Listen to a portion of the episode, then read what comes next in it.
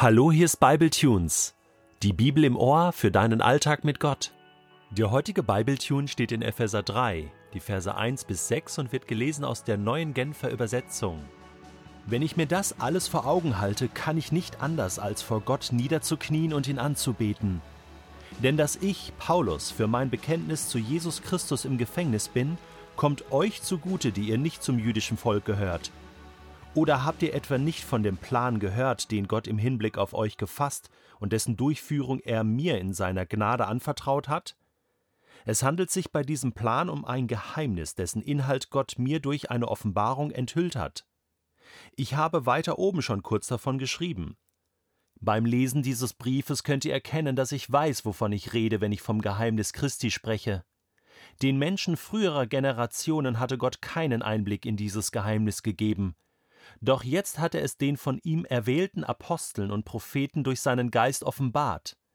Die Nichtjuden, darin besteht dieses Geheimnis, sind zusammen mit den Juden Erben, bilden zusammen mit ihnen einen Leib und haben zusammen mit ihnen Teil an dem, was Gott seinem Volk zugesagt hat.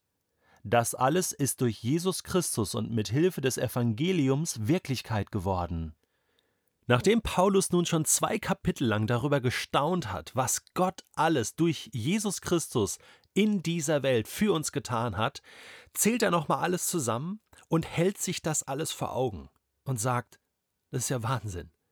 Diese Liebe, diese Gnade, diese himmlischen Geschenke in Kapitel 1, das, was Gott vorbereitet hat, das Geheimnis, was er gelüftet hat, den Plan, den er hat und den er durchzieht, mit fehlerhaften Menschen, für uns, für die ganze Welt. Und er darf ein Teil davon sein. Jetzt ist er an einem Punkt mitten in seinem Brief, und das finde ich so herrlich, wo er sagt, stopp mal eben.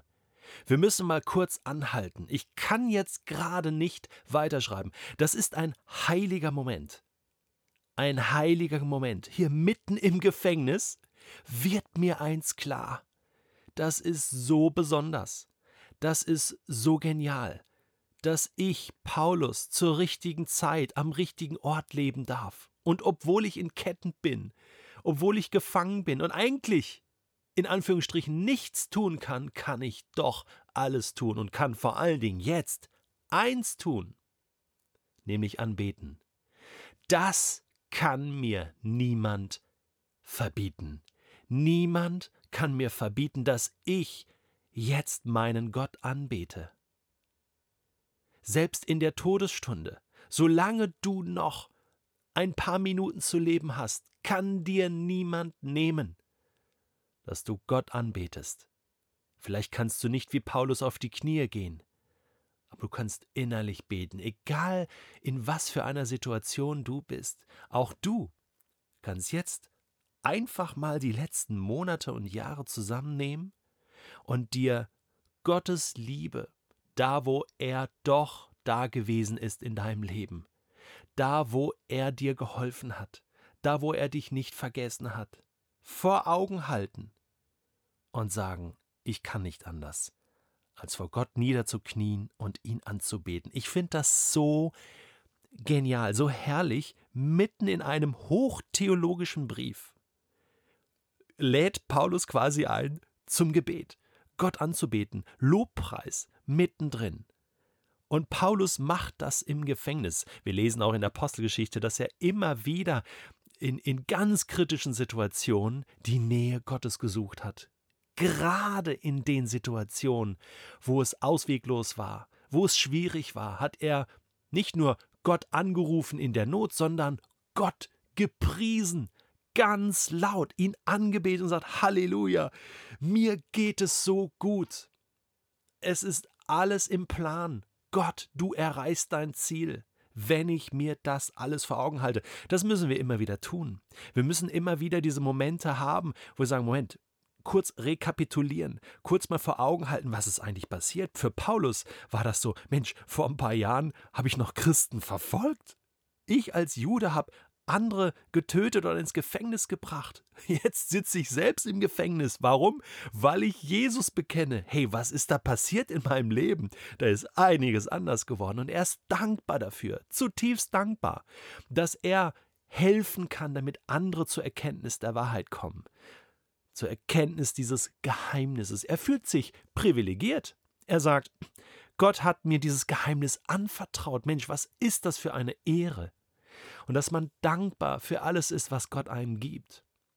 Ich habe das so für mich auch gemacht. Ich schaue zurück auf über 30 Jahre mit Jesus und kann sagen, hey, ich würde doch heute hier nicht stehen vor diesem Mikrofon und zu Menschen sprechen über die Bibel, wenn Gott nicht so vieles Gutes in meinem Leben getan hätte. So viele tolle Menschen, die er um mich gestellt hat, die mich unterstützt haben.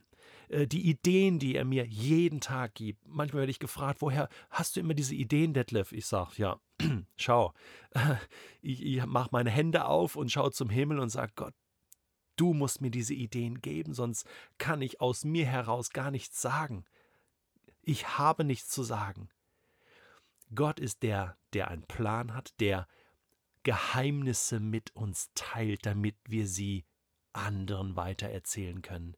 Das erlebe ich auch. Und ich bin jetzt auch an diesem Punkt, wo ich sage, wenn ich mir das alles vor Augen halte, ich kann nicht anders, als vor Gott niederzuknien und ihn anzubeten, auch mitten in diesem Podcast. Und weißt du, ich lade dich ein, dass du das auch tust. Weißt du, hier geht es in diesem Text darum, dass am Anfang das Volk Israel erwählt war. Wir haben darüber schon gesprochen. Und nun hat Gott klargemacht, nein, ich will die ganze Welt umarmen. Die ganze Welt will ich retten. Und alle sollen zur Erkenntnis der Wahrheit kommen. Und Paulus muss kurz innehalten und sagen, Wahnsinn, ich darf da mithelfen.